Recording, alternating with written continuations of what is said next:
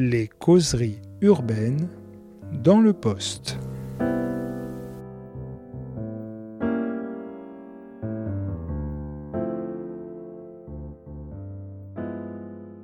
Bonjour et bienvenue dans ce nouvel épisode des causeries urbaines. Aujourd'hui, nous parlerons pas ou peu de la ville, mais plutôt d'altérité à travers une thématique passée sous tabou en France, mais qui agite autant les sciences sociales actuelles que l'actualité, la race. En effet, il est vite inconvenant de faire recours à ce mot en raison de sa polysémie très sensible et des interprétations qu'on peut en faire. Le modèle républicain ayant voulu se construire sur l'abolition de ce concept, on se souvient sans doute du débat en 2013 quand François Hollande proposait d'effacer le mot race de la Constitution, comme si la suppression du terme pouvait affranchir le concept une bonne fois pour toutes. Mais c'est plutôt la confusion entre différentes, acceptations sémantiques de son usage qui constituait les variations de la controverse. De quoi parle-t-on quand on parle de race aujourd'hui en France, et plus largement en francophonie? Est-on raciste si on parle de race Y a-t-il une légitimité pertinente à désigner la différence au sein d'une république prétendument une et indivisible? Pour en parler, nous avons la chance aujourd'hui de recevoir Sarah Mazouz, sociologue et chercheuse au CNRS, qui le 3 septembre 2020 faisait paraître Race dans la collection Le mot est faible aux éditions Anamosa. Sarah Mazouz, bonjour. Bonjour. D'abord, pour commencer, je vous poserai euh, d'emblée la question hein, la plus évidente. Comment est-ce qu'on peut euh, aujourd'hui utiliser la notion de race pour faire des sciences sociales? Alors déjà, quand on l'utilise en sciences sociales, euh, on prend énormément de précautions.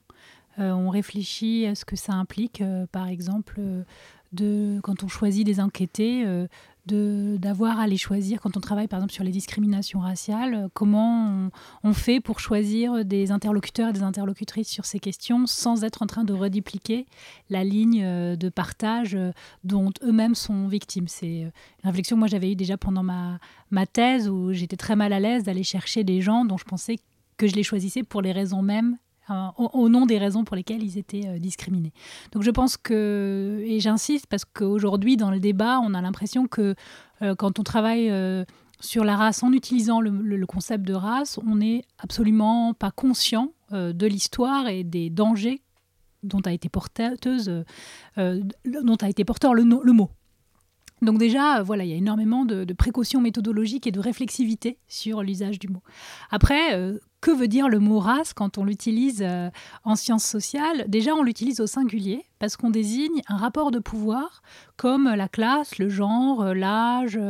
Euh, on pourrait ajouter la catégorie de sexualité, la question du poids, la question d'être en bonne de la santé, du handicap, etc. Donc, c'est façon, une façon de pointer non pas hum, des races comme le ferait les racistes, et donc euh, dans une vision qui hiérarchiserait des groupes euh, humains censés être euh, radicalement différents les uns des autres et, donc classés, mais c'est plutôt pour montrer comment, dans un contexte où on continue d'être tributaire d'une histoire qui, a été, qui est raciste et qui a été raciste, euh, la race continue d'agir euh, sous la forme de discrimination, sous, sous une forme violente, mais aussi euh, sous une forme beaucoup plus feutrée et anodine dans des remarques, des assignations, des, gestes qui se croient attentifs mais qui en fait réduisent des gens à une part seule, de leur identité, etc.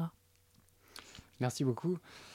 C'est donc surtout pour comprendre comment on forme des catégories, des distinctions. Est-ce que, euh, est-ce que euh, comme vous disiez, il y il a, est-ce que c'était difficile de trouver une posture de chercheur à la base? Euh, vous voulez dire quand j'ai commencé à travailler sur ça en thèse? Quand vous avez commencé, puisque vous disiez comment est-ce qu'on peut faire pour trouver des enquêtés sans finalement tomber dans les écueils qu'on veut dénoncer, comment est-ce que vous avez fait pour, pour procéder? Alors, pour, faire, pour ne pas assigner mes enquêtés aux, aux, assignations racialisantes auxquelles il, et elle étaient déjà euh, euh, susceptibles d'être euh, moi, ce que j'ai fait à ce moment-là, et c'est ce que j'explique dans ce texte qui s'appelle Les mots pour le dire, j'avais décidé d'abord de, de ne pas interviewer seulement des personnes dont je pensais qu'elles étaient susceptibles d'être victimes de discrimination raciale, donc euh, de prendre aussi des personnes que je ne catégorisais pas comme étant racisées. Et euh, l'autre élément, c'est donc c'était une façon de réouvrir euh, le, disons le, d'avoir une de, voir après comment la question des discriminations pouvait apparaître même chez éventuellement chez des, des gens que je n'avais pas moi catégorisés comme susceptibles d'être discriminés ça, c'est une chose. Et ensuite, de partir euh, de la façon dont ces personnes se définissaient pour après, au moment de l'écriture, les décrire. C'est-à-dire de ne pas m'en tenir à la perception que moi j'avais pour dire un tel est noir, un tel est maghrébin, un tel est blanc, etc. Mais plutôt de leur poser, par exemple, toujours à la fin de mes entretiens, je leur demandais euh, comment il et elle se définissaient, pensaient être perçus. Euh, et c'est à partir de là que, après, moi, dans le travail d'écriture, cette fois-ci, euh, je, formulais les choses. Et dans certains cas, j'ai fait relire mes textes aussi. Donc c'était aussi une façon après de m'assurer qu'il n'y avait pas quelque chose qui violentait euh, les personnes dont je parlais au moment de, de, ce qui se cristallise dans l'écriture en fait. D'accord. Est-ce que, quand on travaille euh, comme ça, on découvre que justement dans la manière dont les individus peuvent se percevoir, parfois euh, ça n'est pas forcément en relation avec leur physique et ce qu'on peut leur rassigner, comment ils se représentent d'un point de vue racial, mais qu'éventuellement il y a d'autres facteurs comme la religion ou euh, des géographies un peu plus floues, comme euh, pour les Roms ou les Juifs, euh, qui viennent rentrer dans cette matrice? Alors, comme toujours, en fait, on pourrait dire que même dans les cas les plus flagrants, en fait, la, la racisation, c'est-à-dire la construction par un groupe dominant d'autres groupes comme étant des races, donc, donc comme des groupes inférieurs, euh, passe toujours par un élément corporel. Mais l'élément corporel, il vient toujours d'une certaine manière après coup. Euh, même quand ça nous paraît euh, flagrant qu'il y a des différences phénotypiques, le premier geste, à mon sens, il est de d'altériser et d'inférioriser. Et après, on va trouver des traits phénotypiques qui, seront, qui viendront euh, et qui seront pensés comme étant porteurs, euh, comme étant la manifestation de cette différence euh, radicale. on le voit, vous parliez de la question de l'antisémitisme et de la façon dont on a construit la figure du juif comme étant complètement autre. C'est ça qu'on voit. C'est-à-dire que vous avez une, population européenne qui n'est pas qui n'a pas de différence phénotypique flagrante et qu'on va que l'antisémitisme va euh, construire comme étant euh, autre physiquement avec l'idée aussi que ce physique rend compte euh, d'une infériorité, d'une dépravation morale, d'une menace, etc. Donc qu'il incarne toutes les, les, peurs sur lesquelles joue là l'antisémitisme. Et on pourrait dire ça à d'autres groupes. Moi, j'ai pas du tout travaillé sur les Roms, mais je pense qu'il y a exactement ça aussi. on le voit aussi quand on pense aux Maghrébins. Enfin, pareil, comment on en vient à racialiser euh, l'arabe. Euh, et aussi, en fait, même si là, pour les, y a la différence phénotypique fait qu'on on pense que c'est ça qui est premier, mais même dans le cas des Noirs, en fait, euh, d'un seul coup, on postule que cette différence physique est l'expression d'une infériorité radicale. Donc, oui, en fait, ce que la, la, je crois que vraiment c'est très important aussi, euh, encore plus peut-être dans le contexte français, de penser euh, la question de la race de manière dissociée de la question de la couleur. Euh, et c'est ce qu'on veut dire aussi d'ailleurs quand on dit blanc. blanc, ça désigne pas des personnes qui sont de, avec une pigmentation blanche, mais ça désigne un statut en fait. et on voit des, des, groupes qui, ont, qui paraissent blancs phénotypiquement, qui n'ont pas pour autant le, le statut social de blanc. Très bien. Vous, vous, mentionniez notamment dans, dans, dans, Race un livre paru en 1995 qui s'appelle Comment les Irlandais sont devenus blancs. Mm. Et qui peut euh, justifier euh, cette différence entre, la, le, entre le statut social et, le, et la couleur de peau. Euh, puisque en fait les premières communautés irlandaises aux États-Unis ont fini par être considérées comme blanches à partir du moment où ils ont eux-mêmes participé à une exploitation, où ils ont gravé les marches dans, euh, dans un système de domination aux États-Unis. Est-ce que du coup euh, cette manière de considérer les choses, de travailler de cette manière sur la race peut s'appliquer uniquement au présent ou est-ce qu'on peut aussi s'en servir pour revoir l'histoire de certains événements comme des génocides, par exemple au, Rwanda, avec euh, l'infériorisation euh, puis les violences qui ont eu lieu entre les, Hutus et les Tutsis Mais absolument. Mais d'ailleurs, je refais écho à la, à la, première question que vous me posiez. Quand on travaille sur la race en sciences sociales, on travaille sur les processus de racialisation. Et ce qu'on entend par racialisation, c'est deux choses. C'est-à-dire, euh, la racialisation, ça permet justement d'expliciter euh, des logiques qui sont à l'œuvre et dont on n'a pas toujours euh, conscience, et de problématiser, c'est-à-dire de dire voilà comment la question se pose à un moment euh, précis. Donc, en effet, ça permet aussi, d'abord, ça insiste sur le caractère contextuel et situationnel dans, laquelle, dans lesquels la race prend un sens. Et donc ça permet aussi après de, remettre, de mettre en lumière et d'expliciter des choses, des, événements par exemple dans le passé euh, qui n'ont pas été à première vue euh, analysés comme étant comme ayant une dimension raciale. Donc oui, oui, tout à fait, bien sûr, on peut revisiter et puis euh, on peut aussi. c'est pour ça que le, concept de race reste abstrait quand on en parle comme ça. C'est-à-dire que c'est un concept abstrait, mais qu'on va pouvoir après appliquer de manière situationnelle à, euh, différents contextes euh, politiques, culturels, religieux, euh, et on peut l'utiliser. on, va à ce moment-là découvrir des choses différentes.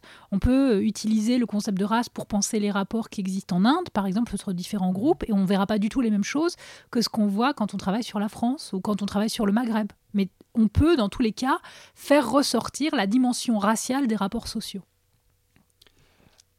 Est-ce que, euh, est que vous pourriez euh, euh, préciser une distinction très importante qu'il faut faire quand on, quand on travaille sur, sur la race? Euh, en tant que notion que vous, faites entre la racialisation et la racisation, puisqu'en fait, euh, c'est d'abord une question de posture, mais c'est aussi pas les mêmes, euh, les mêmes enjeux qui sont, qui sont à l'œuvre. Oui, alors ces deux notions qui sont utilisées dans les travaux qui portent sur les questions raciales. donc racialisation, c'est un terme qui a été forgé par Franz Fanon.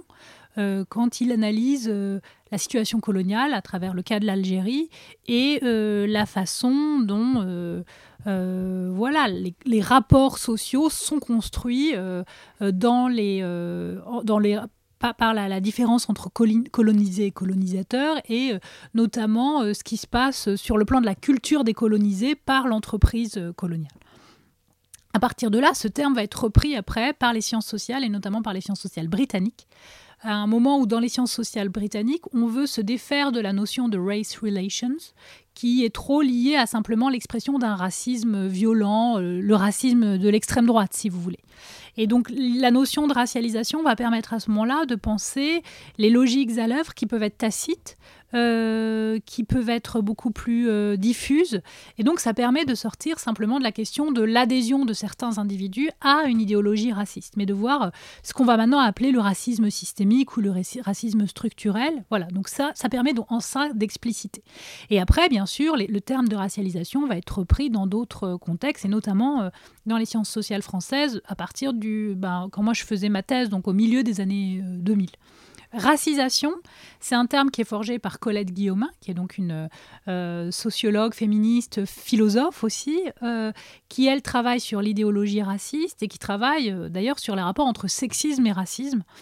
et qui, elle, va forger la notion de racisation pour, pour éclairer un aspect particulier de la racialisation, c'est la façon dont on produit, dont le groupe dominant va construire comme une race les groupes qu'il domine. C'est-à-dire, euh, voilà, comment on en vient euh, à un moment donné, dans un contexte historique donné, à euh, dire, parce qu'on a en gros le pouvoir, l'hégémonie, le, pouvoir entre les mains, on va dire, ben, tel groupe est inférieur. Et donc en disant tel groupe est inférieur, il est radicalement différent, il est autre, il est extérieur à nous, eh ben on le fait, le, on le produit comme une race. Donc c'est ça la racisation. Et donc la racialisation, ça permet de voir les différents aspects euh, des logiques sociales, des logiques raciales à l'œuvre socialement. Euh, aussi bien euh, en, prenant en compte aussi bien ce qui se passe pour ceux à qui ça profite comme pour ceux à qui ça au, au, dépend desquels ça se fait et puis la racisation c'est juste cet aspect là le deuxième ça permet de désigner le processus qui se fait au dépend d'un groupe en le construisant, lui, comme une race, donc par définition comme un groupe infériorisé. C'est Colette Guillemin qui avait écrit, euh, si, je ne m'abuse pas, le diptyque racisé, racisant. Oui. il me semble qu'aujourd'hui, on entend souvent, euh, même pas seulement dans la recherche, mais dans le langage commun, le terme racisé Hmm. est plus racisant. Alors, est-ce qu'on on peut supposer éventuellement que c'est- une question de privilège qui fait que l'un des deux termes a pris, euh, a pris euh, le dessus sur l'autre? Euh, vous voulez dire que du coup, il y a deux choses, c'est-à-dire qu'à la fois racisé en France est apparu euh, à travers le combat du est, est revenu à travers le combat des groupes antiracistes et donc ce qui eux, ce que eux désignaient, c'était euh, euh, les, comment dire les les, les- la condition des personnes soumises au raci- enfin oui racisées soumises à, à, à leur catégorisation comme étant autres un- infériorisé, discriminé, etc. racisant, c'est vrai que c'est effacé et ça dit quelque chose, en effet, euh, d'une forme de privilège, c'est-à-dire qu'on a euh, oublié qu'il y avait des gens qui, ra- qui racisaient, justement. Euh, et en ce sens-là, en effet, on peut, on peut. Et puis, je pense que ça tient aussi au fait. et ça explique peut-être aussi en partie les crispations qu'on vit aujourd'hui en France, mais on pourrait ramener ça à un contexte plus général en Europe hein, d'ailleurs, c'est que jusqu'à jusqu'à peu, euh, la question du racisme n'était pensée qu'à travers la question, encore une fois, euh, euh, du racisme pensé comme une idéologie d'extrême droite portée par des individus dont on disait qu'ils étaient déviants, ignorants, euh, qui souffraient d'un manque d'éducation, etc. Et on a complètement occulté et effacé la question du racisme structurel, systémique, porté euh, au- au-delà des individus, si vous voulez. Et donc, c'est aussi ça, je pense, qui explique la façon dont on... cet effacement. C'est-à-dire qu'on a, on a tendance à... euh, comment dire À ne penser la, la production de l'assignation euh, racisante que à travers... Enfin, d'abord, on ne pense pas tellement cet effet-là, on pense simplement des personnes victimes de violences racistes. Et donc, euh, donc en, en- en effaçant toute la dimension euh, systémique en fait du racisme, on, on- on efface aussi euh, la part du producteur, que ce soit à un niveau individuel ou à un niveau institutionnel. Euh, et donc, c'est ça qui fait qu'on ne parle pas de racisant. Alors, moi, dans mon travail, j'avais utilisé la notion d'assignation racialisante Mhm. euh, pour montrer euh, euh, justement vraiment le processus en train de se faire de voilà d'assignation à une position d'infériorité et d'altérité euh, euh, radicale. Il se trouve aussi que moi, euh, et là on voit aussi comment la recherche se fait, au moment où j'ai écrit euh, ce, ce travail, je travaillais beaucoup plus avec Fanon qu'avec Guillaumin, et donc j'ai utilisé racialisant plutôt que racisant. Comment est-ce qu'on pourrait faire pour euh, utiliser le mot race dans des contextes où il n'a pas forcément le même sens et pas forcément dans les mêmes espaces langues Oui, alors c'est une question euh, d'autant plus importante aujourd'hui quand on est dans le contexte français où on nous attaque aussi sur euh, le fait que ce serait que des importations euh, euh, américaines, etc. Avec ce fantasme des campus américains comme si c'était un tout monolithique qui produisait exactement la même chose, qu'on produisait exactement la même chose d'un campus à l'autre. Mais bon, ça je passe, c'est une, parenthèse. Si je dis ça, c'est parce que je pense que c'est extrêmement important, justement du côté de la recherche, qu'on s'empare de ce mot et qu'on y travaille dans des contextes différents. Alors, euh, je vais répondre, ça va être peut-être un peu long, mais je pense que euh, la différence entre le contexte états-unien et le contexte français, en effet, c'est que du côté états-unien, le terme race est resté un terme descriptif. La, la- race était là, si je puis dire, de manière extrêmement explicite, vu le système euh, d'abord esclavagiste sur le territoire même des États-Unis, puis après la ségrégation, et puis voilà ce qui continue d'en perdurer. Euh, et donc on est passé euh, d'un usage raciste à un usage euh, descriptif dont se sont emparés après les, sciences sociales, le droit, etc., pour désigner justement ce que la race continuait de, produire comme forme d'inégalité. Dans le contexte français, on est dans une autre situation puisqu'on pense avoir dépassé la question raciale euh, par décret, donc avec une forme d'idéalisme au sens euh, philosophique du, terme, c'est-à-dire de dire, bah voilà, on décrète quelque chose et la réalité va suivre. Euh, et donc tout, tout l'enjeu, c'est de dire, regardez, dans les faits, ça n'a pas disparu. Et donc on est obligé de réintroduire la notion de race. Mais là où c'est intéressant de, voir et de voir la circulation, c'est d'abord dans le contexte français, finalement, on est obligé d'être beaucoup plus, euh, comment dire, euh, attentif à ce qu'on entend par race, parce qu'il y a tous ces obstacles et toutes ces réticences euh, à utiliser le, terme race. Et je le voyais, c'est ce que je disais à la fin d'une interview là, sur, Mediapart. En fait, on voit quand on discute avec les, les collègues d'autres pays, et notamment avec les collègues états-uniens, que euh, dans le contexte d'élaboration de la notion de race, euh, quand on le fait en France, voilà, on est obligé de, préciser les choses comme je l'ai fait au début, c'est-à-dire de dire on utilise race au singulier, on entend par là euh, un rapport de pouvoir, etc. Alors, bien sûr, aux États-Unis, les chercheurs qui travaillent sur ça entendent la même chose. Mais par exemple, comme dans l'usage commun, on peut dire it's my race, des choses comme ça. Donc, et là, il y a un flottement entre l'usage, disons, directement hérité d'une conception raciste et cet usage qui n'en est pas, qui n'est pas raciste, il y a des moments où euh, le, le flottement est plus grand. Et donc c'est aussi intéressant euh, dans ce dialogue euh, de chercheurs, en fait, euh, de dire, ben oui, mais alors attention, là, vous utilisez race au pluriel, est-ce que ça fait pas tellement écho à la façon plutôt dont des racistes conçoivent la race? Et donc, moi, je trouve ça très stimulant parce que ça permet dans ce dialogue, à travers ce mot qui est à la fois qui dit quelque chose d'un rapport de pouvoir qu'on trouve dans tous les contextes, mais qui ne se dit pas de la même façon, justement, ça permet pour les uns et pour les autres de, euh, de pointer des points, de, mettre en lumière les points aveugles, euh, nos points aveugles sociaux. De la même manière que nous, quand on, reprend Fanon passé par, le monde anglophone et qu'on l'utilise pour penser euh, la question de la racialisation en France, eh ben, on voit des choses qu'on ne voyait pas avant. Donc je, je, crois que c'est, pour, pour dire les choses très rapidement, on arrive à discuter de ça parce que de toute façon, il y a des rapports euh, raciaux dans toutes les sociétés et après, tout le débat et justement l'élaboration conceptuelle, elle tient justement à, euh, à ce jeu qu'il y a entre les concepts et entre, entre les contextes pardon et entre les langues et entre les histoires qui fait qu'après par le dialogue entre euh, par le dialogue international on arrive à, à à chaque fois plus affiner plus encore notre compréhension de ces phénomènes. D'autant plus que dans certains pays qui parlent la même langue, par exemple le, le, français, oui. c'est pas des c'est pas des, des, études et des travaux qui auront la qui auront les mêmes difficultés à, se faire valoir.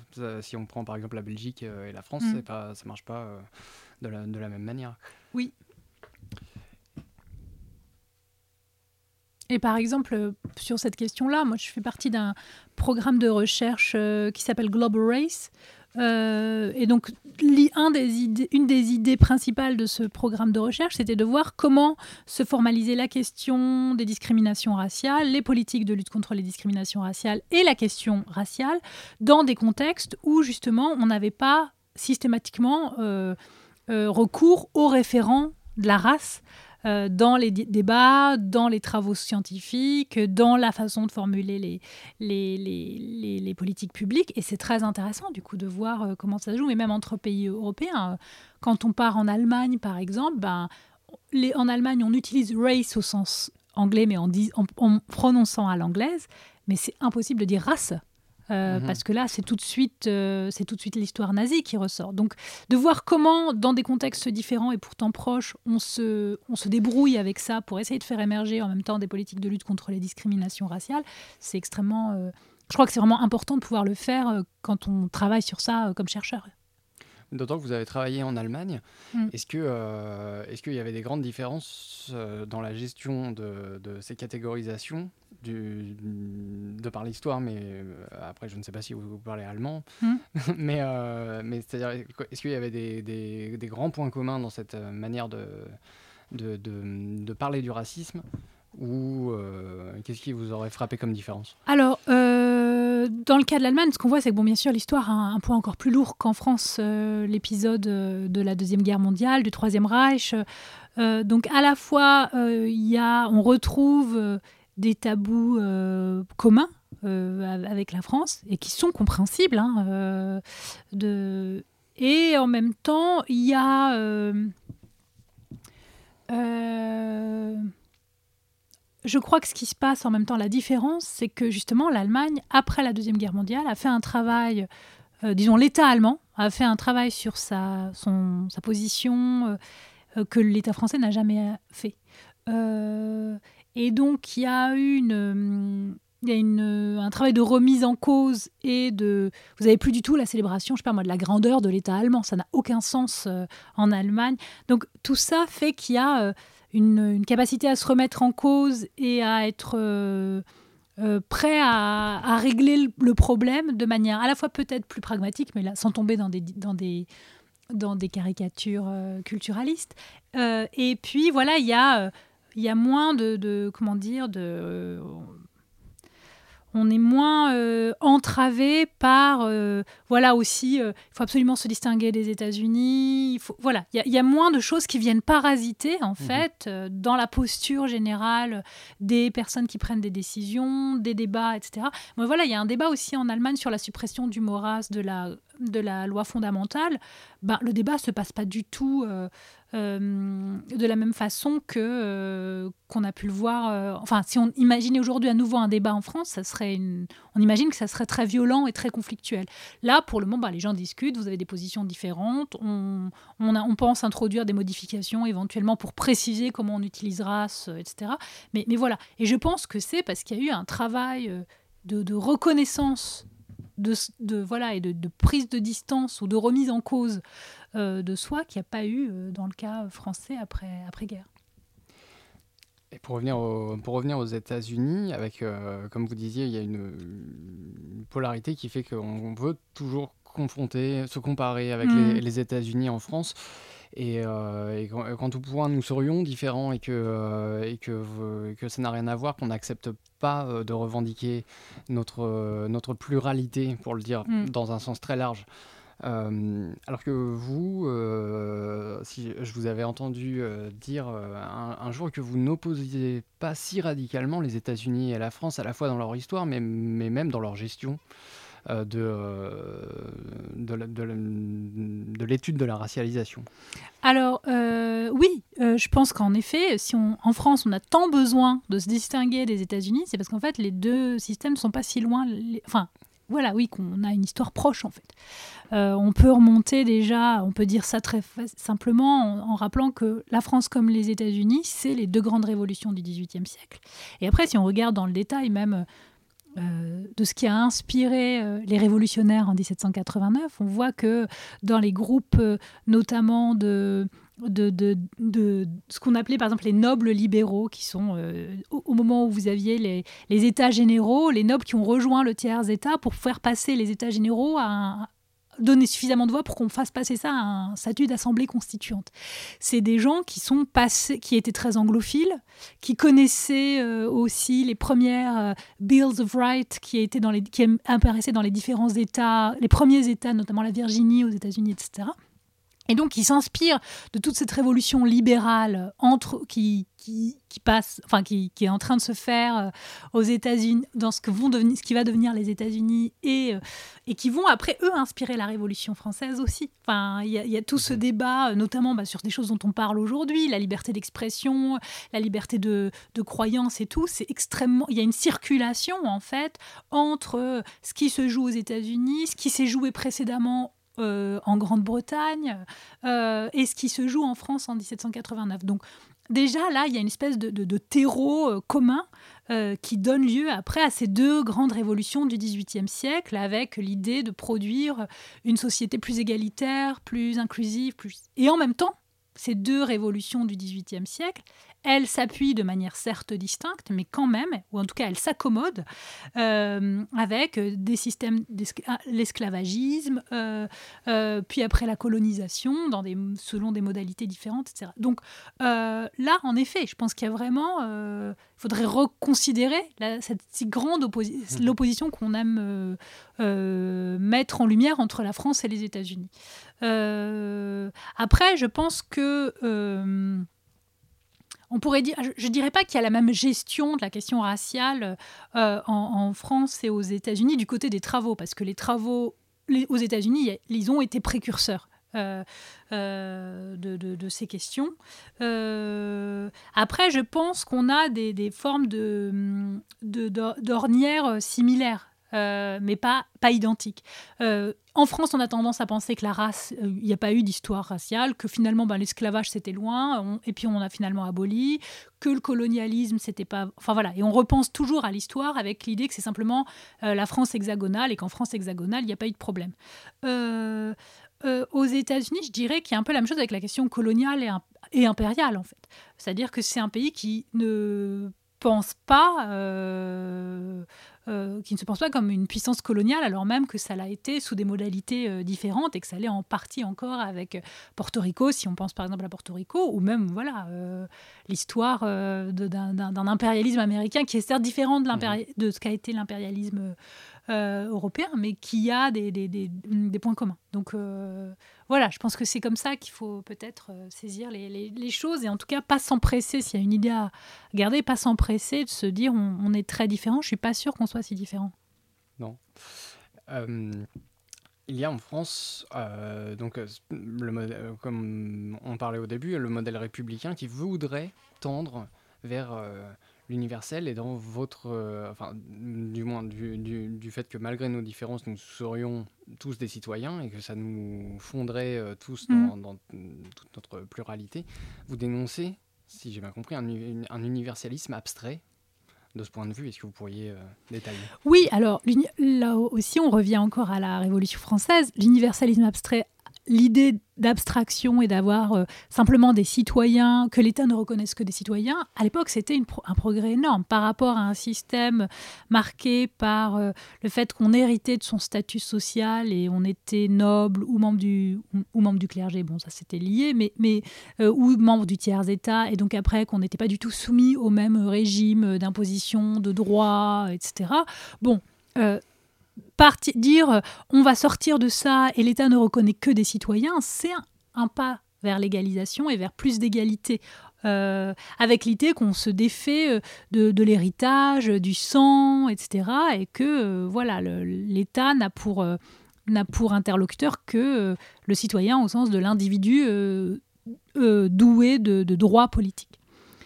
Euh, malheureusement, euh, donc abstraction faite, c'est pour ça qu'on dit universalisme abstrait, abstraction faite de ces différences, de ces affiliations personnelles, etc. Malheureusement, on voit très vite euh, quels sont les, les, écueils de cette lecture, puisque déjà au moment de la Révolution française, sont exclus du corps politique les femmes et, les noirs. donc vous avez déjà ça, et puis on, et même quand ces groupes-là sont réintroduits après dans le corps politique, on voit bien qu'en dépit là encore, de, l'énoncé euh, d'un principe d'égalité formelle. Donc là, à nouveau, on, retombe sur ce que je disais tout à l'heure, c'est-à-dire on énonce un principe, mais on ne se donne pas les moyens après de rendre effectif le principe d'égalité. Et c'est ça le problème, un des problèmes de, l'universalisme abstrait, c'est que non seulement, enfin, on pourrait dire qu'il y a deux problèmes, c'est-à-dire que l'universalisme abstrait, ça a tendance à euh, penser que, faire amener à penser comme universel comme étant la norme, en fait, le groupe dominant. Donc euh, à un moment, c'est les hommes blancs, après ça devient juste le groupe majoritaire qui se trouve être le groupe euh, qu'on peut catégoriser comme blanc, etc. etc.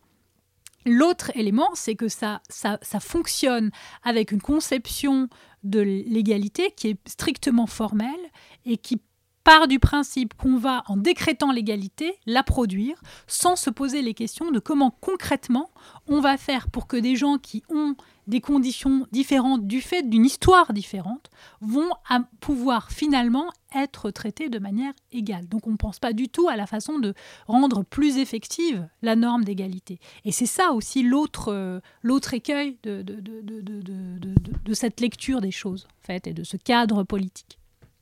Oui, parce qu'il y, a eu des critiques qui, qui, qui, passent pour identitaires, les gens qui veulent faire reconnaître leur expérience de racialisation mm.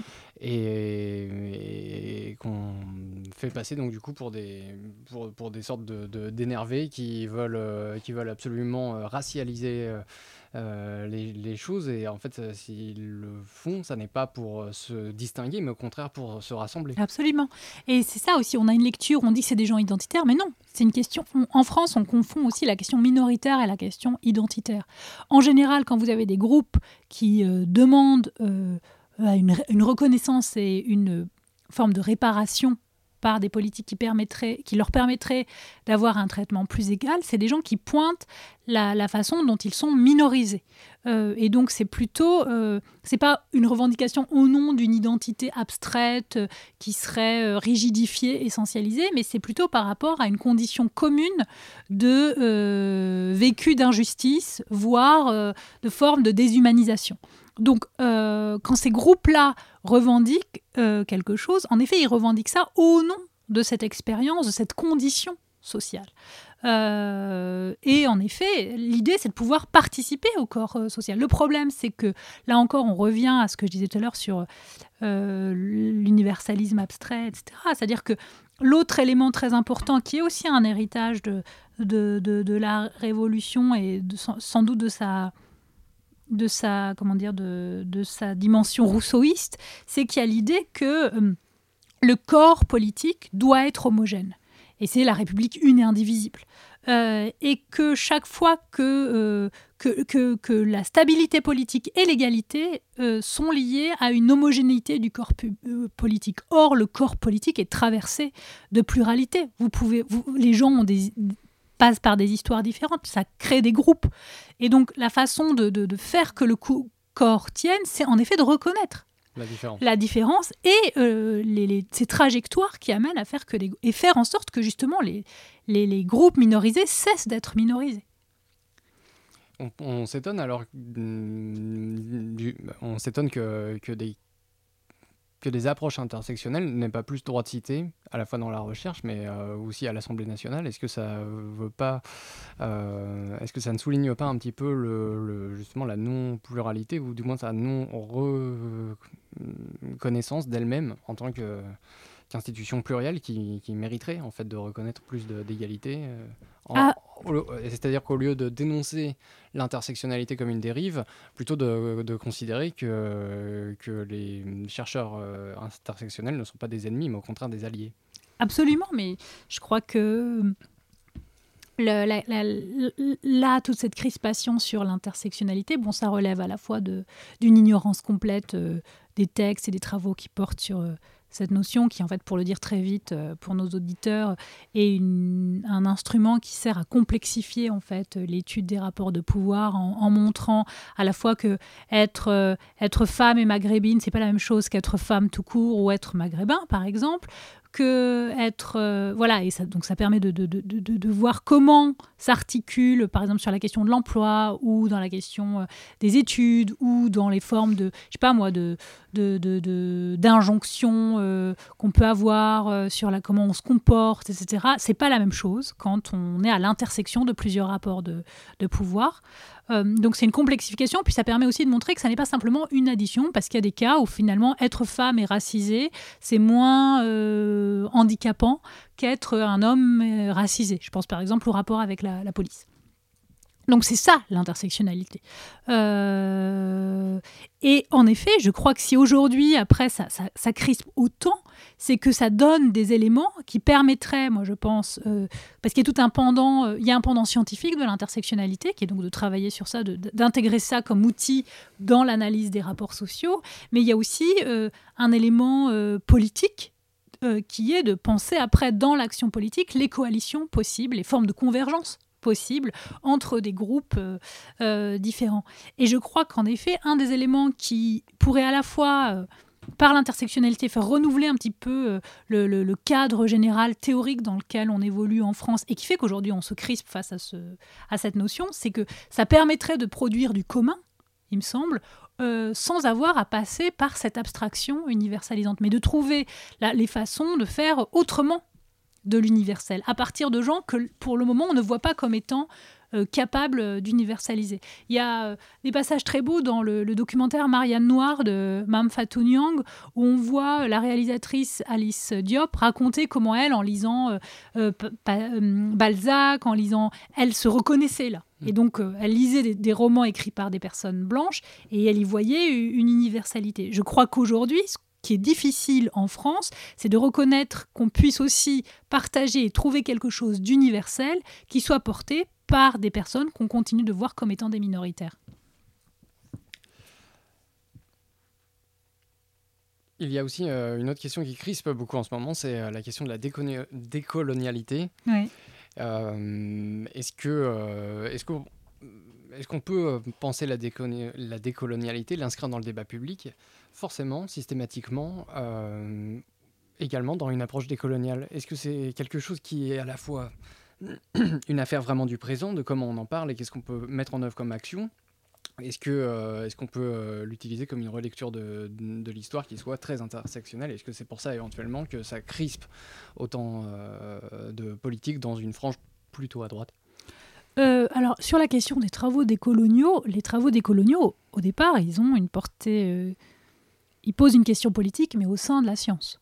Euh, c'est-à-dire de penser, en gros, comment il y a une géopolitique du savoir, en ce sens que vous avez des inégalités entre des zones, entre des pays, euh, où se reproduit, à travers les échanges euh, scientifiques, se reproduit une forme de rapport colonial.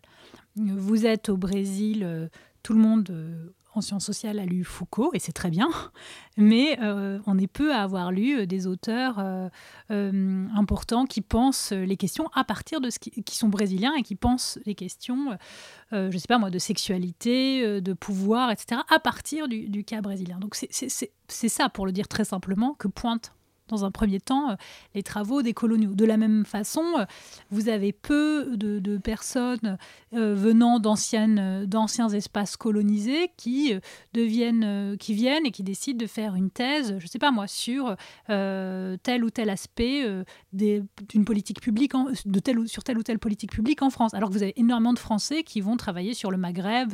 Donc c'est ça, en fait, qu'on pointe quand on est dans une perspective décoloniale. C'est, voilà, essayer de réégaliser euh, un petit peu et, et de, de, décentrer euh, l'Europe. Ou, voilà.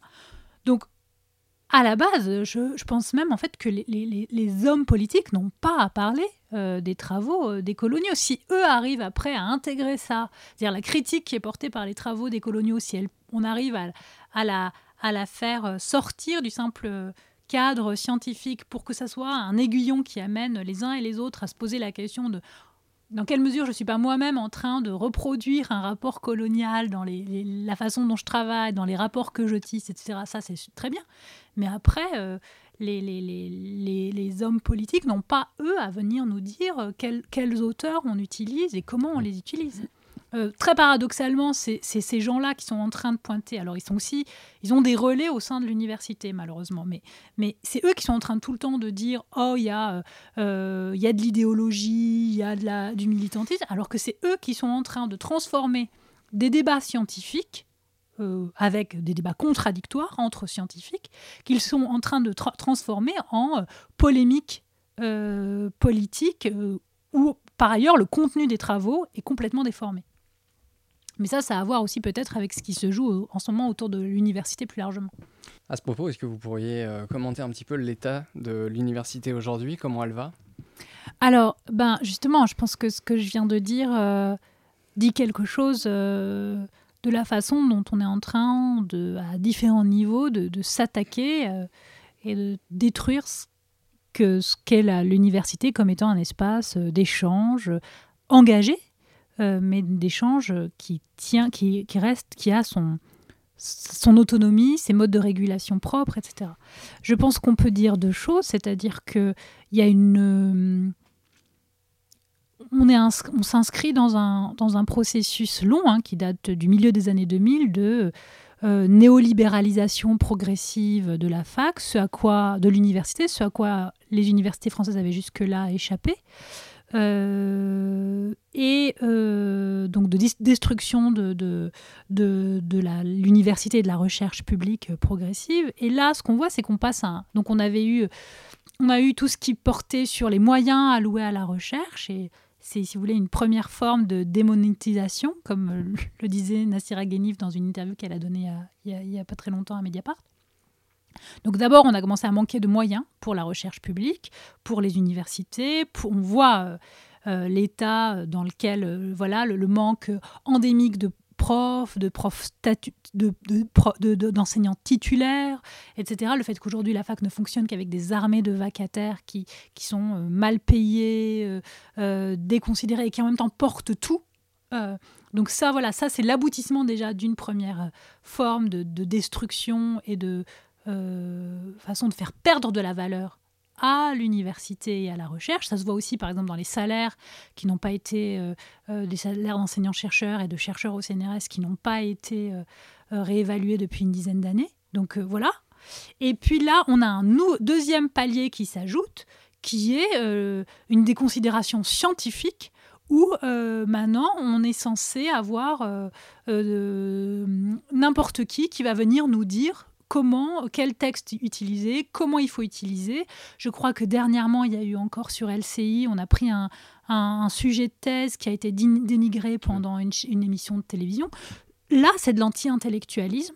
Euh, c'est digne euh, des pires régimes euh, autoritaires et tout le monde se complaît tout simplement en, faisant en fait euh, essentiellement montre de leur ignorance et de leur, euh, de leur bêtise. Mais ça s'inscrit dans un régime général de euh, volonté de faire perdre de la valeur au travail intellectuel, au travail scientifique, au travail que font les chercheurs, les enseignants-chercheurs et les étudiants. Et on le voit, en plus, ça se fait là, où c'est complètement flagrant et indécent et indigne, c'est que ça se fait à un moment où, du fait de la pandémie euh, euh, liée au Covid-19, euh, les étudiants sont dans un état de détresse sociale flagrant et tout ce dont on parle, c'est par exemple de cette histoire d'islamo-gauchisme qui est un truc créé de toutes pièces pour faire diversion. Et à votre avis, est-ce que ça prendrait plus de, force justement cette, euh, cet affrontement entre l'université et, euh, et euh, tous ces détracteurs à mesure que la prochaine élection présidentielle approche? Alors, sachant que c'est toujours un moment de résurgence où on parle d'identité, qu'est-ce que c'est que... Oui, oui, je pense que là, si le, les membres du gouvernement s'attaquent alors, ils s'attaquent d'abord aux travaux, critiques de la race, à l'intersectionnalité, etc. Mais c'est plus généralement les sciences sociales et peut-être aussi au-delà les travaux qui sont critiques en fait, et c'est ça qu'ils ne supportent pas. Euh, et derrière les attaques, l'anti-intellectualisme qu'on agite, c'est ça aussi, c'est-à-dire que c'est une façon de dénigrer des travaux qui en fait donnent des outils critiques qui permettent de déconstruire, de montrer quels sont les moteurs de, certaines, de certains choix politiques, quels sont les... Voilà. Euh, bien sûr, ça risque de s'exacerber, puisque c'est ça la stratégie actuelle d'un gouvernement qui est sans doute aux abois, en fait, vu la façon dont euh, euh, cette crise est. Alors, je pense que c'est une crise très difficile à gérer, quelles que soient les options politiques, et je n'aimerais pas être euh, à leur place. Mais. Hum, il y a une difficulté à dire qu'on est en difficulté. Et, ça, je crois que c'est aussi lié à une forme, comment dire, de. de presque de, virilisme du débat politique euh, français, c'est-à-dire qu'il faut toujours euh, jouer des, des coudes, des épaules, montrer qu'on est très fort, etc. Au lieu de dire, ben voilà, là, on est tous en train d'affronter quelque chose de très dur et voilà ce qu'on essaye de faire. Là, non, et on continue à, à, faire comme si de, de, de rien n'était, et puis on fait diversion euh, pour taper sur tout ce qui permettrait, tout ce qui tout ce qui est gênant et qui, qui fait, euh, comment dire, qui formule euh, une, voix contradictoire en fait. Euh, donc voilà, et c'est vrai que c'est en ce moment c'est la fac qui, la fac et la recherche, enfin, qui, qui, prennent, qui, prennent cher. Est-ce que, est-ce que vous pensez à des hum, choses qui pourraient qui pourraient aider à faire comprendre les, les, intérêts de, de, tous ces travaux euh, par exemple dans des campagnes de pub spécifiques, euh, de quelle manière elles seraient menées, ou alors des ateliers pour, euh, pour déconstruire, mais en faisant bien comprendre que tout le monde, que, que, tout le monde a à y gagner, que, mm. que personne n'est décrié, qu'on ne veut attaquer personne. Alors moi je pense déjà que Là, c'est un peu ce que dit d'ailleurs Kimberly Crenshaw, donc celle qui a forgé le terme d'intersectionnalité. Euh, elle dit euh, toutes les gesticulations ou toutes les formes de résistance auxquelles euh, on assiste quand on voit, enfin, que suscite l'intersectionnalité montrent bien aussi la force de cet instrument. ça ne veut pas dire que ça va tout résoudre, hein, mais on voit bien que ça, si ça suscite autant de résistance, c'est que c'est aussi puissant. après, moi, je pense qu'en effet, ce qu'il faut continuer à faire, c'est travailler par l'explication. Bah, c'est aussi ça le pari de ce livre Race, c'est-à-dire de dire, bien sûr, on est à un moment où il peut y avoir encore des confusions entre les sens, le sens ancien, historique, raciste du mot race et le sens avec lequel on l'utilise quand on travaille en sciences sociales. Mais hum, je pense que plus on défendra l'acception en sciences sociales, plus euh, l'autre sens ne, pourra plus euh, jouer. En tout cas, les gens seront armés pour, euh, pour, pour, pour répondre à ça. Et je pense que c'est la même chose quand on parle d'intersectionnalité ou de travaux décoloniaux ou de travaux postcoloniaux, etc. Dire que euh, plus on diffusera, plus on fera un travail d'explicitation, euh, plus on arrivera à faire que c'est le camp d'en face qui euh, se contente simplement de dénigrer ses travaux en disant tout et n'importe quoi, bah, au bout d'un moment, on va bien se rendre compte que c'est tout et n'importe quoi. Oui. Est-ce que c'est à leur propos que vous parlez d'une épistémologie de l'ignorance, dans cette manière de vouloir absolument ne pas voir les intérêts oui, il y a de ça, bien sûr. Dans l'épistémologie de l'ignorance, il y a le fait de. Euh, c'est pas juste de ne pas savoir, c'est de refuser de comprendre et de refuser d'accepter euh, les apports de travaux euh, qui viennent en même temps. titiller et souligner en même temps les, les, rapports de pouvoir que certains et certaines ont et dont ils bénéficient. Avant de, conclure, je voulais vous demander si vous aviez euh, des, prochaines, euh, des prochaines idées de publication, des, propositions ou alors des sujets qui vous intéressent en particulier, que vous aimeriez, euh, sur lesquels vous, aimeriez travailler ou sur lesquels vous travaillez en ce moment? Alors, ben moi, en ce moment, je continue à travailler sur ces questions-là, entre la, la question raciale, euh, l'intersectionnalité. Euh, il y a des choses qui se préparent sur euh, de ce point-là pour le, le, mois de mai. et après, je continue aussi à faire mon, travail de, de, de, chercheuse. Donc, il y a aussi un, dossier, enfin, ça d'ailleurs, ça fait partie aussi de mon, mon travail de chercheuse, mais je dirais qu'il y a un, un, dossier de publication aussi dans, le, dans une revue, cette fois de, recherche euh, en anglais sur les questions de blanchité en France. Euh, voilà, donc ça, tourne toujours autour de, ces questions et c'est vrai que c'est un moment où je suis euh, beaucoup de choses qui se sont qui sont en train d'aboutir en fait, plusieurs projets de publication qui sont en train d'aboutir. Est-ce que tout au long de, toutes les interviews que vous avez pu mener pour la présentation de ce livre, est-ce qu'il y aurait une question qu'on ne vous aurait pas posée et à laquelle vous auriez aimé répondre? Euh, non, j'ai l'impression qu'en fait, à chaque fois, ben, on parle de, ce qui est essentiel euh, là, sur ces questions-là. Peut-être juste à nouveau pour redonner une, clarification qui, pour faire écho à, aux toutes premières questions sur euh, ce que ça veut dire de travailler sur la race quand on travaille en sciences sociales. Peut-être que pour que les auditeurs et auditrices retiennent quelque chose. Je pense qu'à la ce qui distingue la façon de travailler, quand on travaille avec race, avec la notion de race en, sciences sociales, on utilise une notion qui permet euh, de décrire les mécanismes de classification et non pas, à la différence de, la notion de race chez les racistes, d'adhérer à, euh, euh, à la logique classificatoire. Voilà, je pense que c'est peut-être ça qu'il faut retenir que le but c'est de ne pas essentialiser justement. Absolument. Merci beaucoup Sarah Mazouz. Merci à vous. Je rappelle qu'on peut encore trouver Race dans, dans la plupart des librairies, dans la collection Anamosa. Merci à tous.